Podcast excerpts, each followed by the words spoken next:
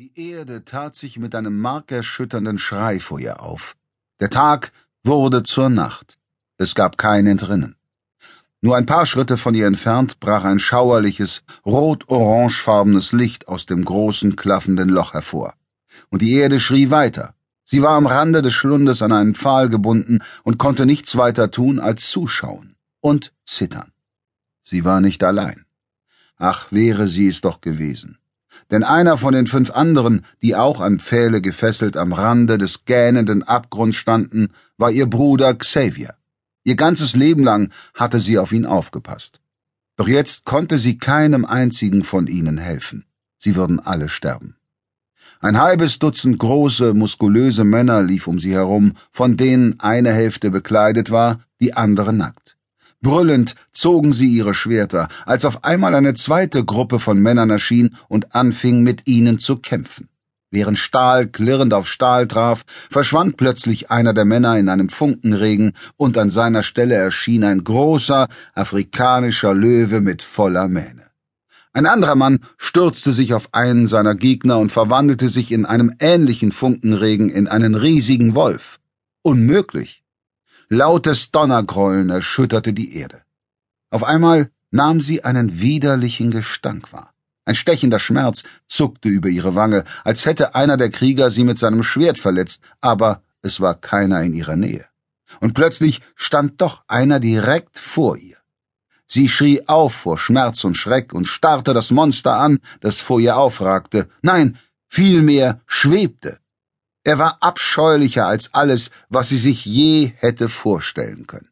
Er war etwa so groß wie ein Mann, das schwarze Haar wehte um seinen Kopf, als wäre jede Strähne lebendig, und es wurde in dieses ruchlose, rot-orangefarbene Licht getaucht. Ein schwarzer Umhang verhüllte seine Gestalt, und sein Gesicht, dieses Gesicht. Grausig verzerrte Züge, Haut, die wie geschmolzenes Wachs aussah. Bösartige Reißzähne ragten unregelmäßig aus einem fratzenhaft verzogenen Mund. Sie erstarrte vor Entsetzen, und ihr Herz drohte ihre Brust zu sprengen, als er seine Hand, seine Klaue, besudelt mit ihrem Blut hob. Mit einem Ruck wurde Natalie Cash schwach. Das Herz schlug ihr bis zum Hals, und ihr ganzer Körper war schweißgebadet. Die frühe Morgendämmerung drang durch die Rouleaus ihres Schlafzimmers, und sie öffnete und schloss die Augen mehrmals schnell hintereinander, um wieder zu Atem zu kommen. Auch jetzt noch verfolgte sie der Albtraum, hinterließ schemenhafte Eindrücke von Gräueln und Hirngespinsten. Ein Mann, der sich in einen Wolf verwandelte. Entsetzen, das zu schrecklich war, um die Erinnerung daran ertragen zu können. Mit zitternden Händen strich sie sich das Haar aus dem Gesicht. Wie furchtbar, den Tag so zu beginnen. Xavier war in ihrem Traum gewesen, da war sie sich fast sicher. Doch welche Rolle er darin gespielt hatte, erinnerte sie sich nicht mehr. Jede Nacht war es dasselbe. Diese Albträume, die ihr entglitten, sobald sie erwachte. Sie quälten sie seit dem Vorfall, Sechs Wochen zuvor war einfach eine Woche aus ihrem Leben verschwunden, und sie wusste nur noch, dass nun drei ihrer Freunde tot waren und ihr Bruder vermisst wurde. Die Polizei hatte nach wie vor keinen einzigen Anhaltspunkt. Leise schlüpfte sie aus dem Bett, um Rick nicht zu wecken, und tappte ins Badezimmer am anderen Ende des Flurs. Dann ging sie in die Küche und machte sich einen Kaffee mit Haselnusssirup. Mit dem Becher in der Hand trat sie durch die Glasschiebetür auf die Veranda. Eine angenehme Brise strich über ihre Wangen, als sie es sich in ihrem Lieblingssessel gemütlich machte und den Anblick des Waldes hinter ihrem Haus im ersten Licht des Tages genoss. Während der Himmel allmählich heller wurde und die Vögel erwachten und zu singen anfingen, nippte sie an dem aromatischen Getränk und fand langsam zu ihrem ruhigen inneren Gleichgewicht zurück, das normalerweise ihr Wesen ausmachte. Vor sechs Wochen war noch alles in Ordnung gewesen. Ihr Leben verlief in geregelten Bahnen und sie war zufrieden mit sich und der Welt. Ihre Optometriepraxis, die sie vor einem Jahr eröffnet hatte, lief gut. Sie hatte viele Patienten und besonders die Arbeit mit Kindern liebte sie sehr. Ihre Mutter war begeistert, dass sie ihre Ausbildung abgeschlossen hatte und wieder in der Stadt war. Und sie war nun verlobt mit Rick, ihrem langjährigen Partner, der zugleich ihr bester Freund war. Doch an einem einzigen Tag hatte sich alles verändert. An jenem Tag hatten zwei ihrer besten Freundinnen aus der High School vorgeschlagen, einen Ausflug nach Harper's Ferry zu machen.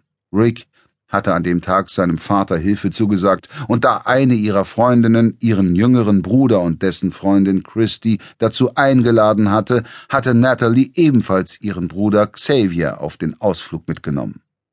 Der allgegenwärtige sehnsüchtige Wunsch, die Uhr noch einmal zurückzudrehen und eine andere Entscheidung zu treffen, verursachte ihr wie immer Magenkrämpfe. Wenn sie ihn doch bloß nicht eingeladen hätte, auf den Ausflug mitzukommen. Wären sie doch lieber stattdessen an jenem Tag ins Outlet nach Leesburg gefahren. Sie hatten einen angenehmen Vormittag mit einem Bummel durch die idyllische Altstadt verbracht, doch alles, was sich danach ereignet hatte, war aus ihrem Gedächtnis gelöscht.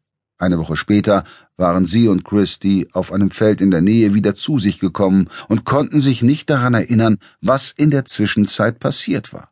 Die Leichen von ihren drei Freunden hatte man am Nachmittag des gleichen Tages gefunden. Doch von Xavier fehlte jede Spur. Er wurde immer noch vermisst. Ihr Leben war danach völlig aus der Bahn geraten. Sie nahm einen kleinen Schluck von ihrem heißen Getränk, atmete den warmen Haselnuss- und Kaffeeduft ein und ließ dann den Kopf nach hinten sinken, um die rosafarbenen Wolken zu betrachten, die träge über den Morgenhimmel zogen. Xavier war irgendwo, und er war am Leben. Dessen war sie sich ganz sicher. Als sie auf dem Feld erwacht war, hatte sie einen kleinen, mit einem Stift gezeichneten Kreis in ihrer Handfläche entdeckt. Einen Kreis mit einer kurzen, gebogenen Linie darin, ein Smiley ohne Augen, einer der Lieblingssmileys ihres blinden Bruders. Sie war sich sicher, dass der Smiley von ihm stammte und er ihr damit sagen wollte, dass es ihm gut ging. Aber wo war er? Wo war sie gewesen? Und warum war er nicht auch zurückgekommen? Als die Wochen vergingen, wurde ihre Furcht immer größer, dass sie ihn vielleicht nie wiedersehen würde. Ihr blieb keine andere Wahl, als ihr altes Leben fortzusetzen. Aber diese fehlende Woche verfolgte sie. Die Trauer über die Menschen, die sie verloren hatte, hatte sich wie eine kalte Faust um ihr Herz gelegt und war zu einem ständig pochenden Schmerz geworden, der nicht nachlassen wollte. Natalie nahm noch einen Schluck Kaffee, während sie die Wolken beneidete, die frei von den Kümmernissen der Welt über sie hinwegzogen. Ein leises Geräusch drang an ihr Ohr, und sie richtete sich auf. Sie erhaschte eine Bewegung zwischen den Bäumen, und warme Freude durchströmte sie, als sie den riesigen Wolf entdeckte, der sie vor ein paar Wochen zum ersten Mal besucht hatte. Ein herrliches Tier mit dichtem Fell, das fast die Größe eines Bären hatte. Kopf und Rücken waren grauschwarz, Beine und Bauch hellbraun. Natürlich war es kein richtiger Wolf, obwohl er vielleicht ein bisschen Wolfsblut in sich hatte, denn dafür war er zu freundlich.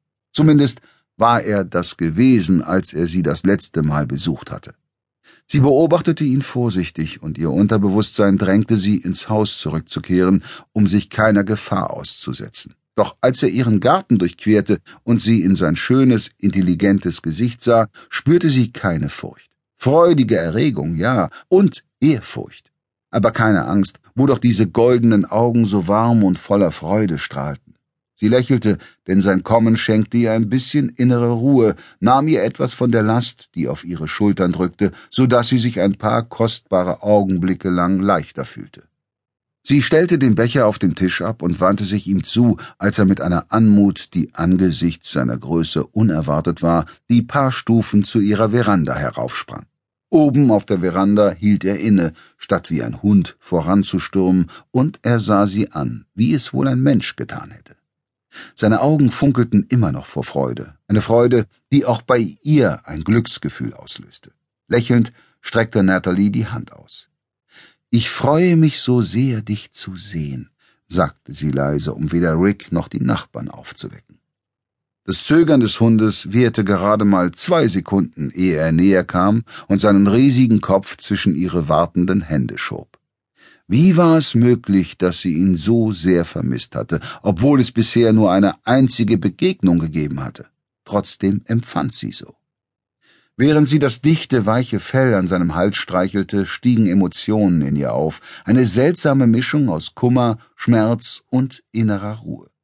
Als könnte er allein mit der Kraft seiner Seele den Schutzwall einreißen, den sie um ihren Kummer errichtet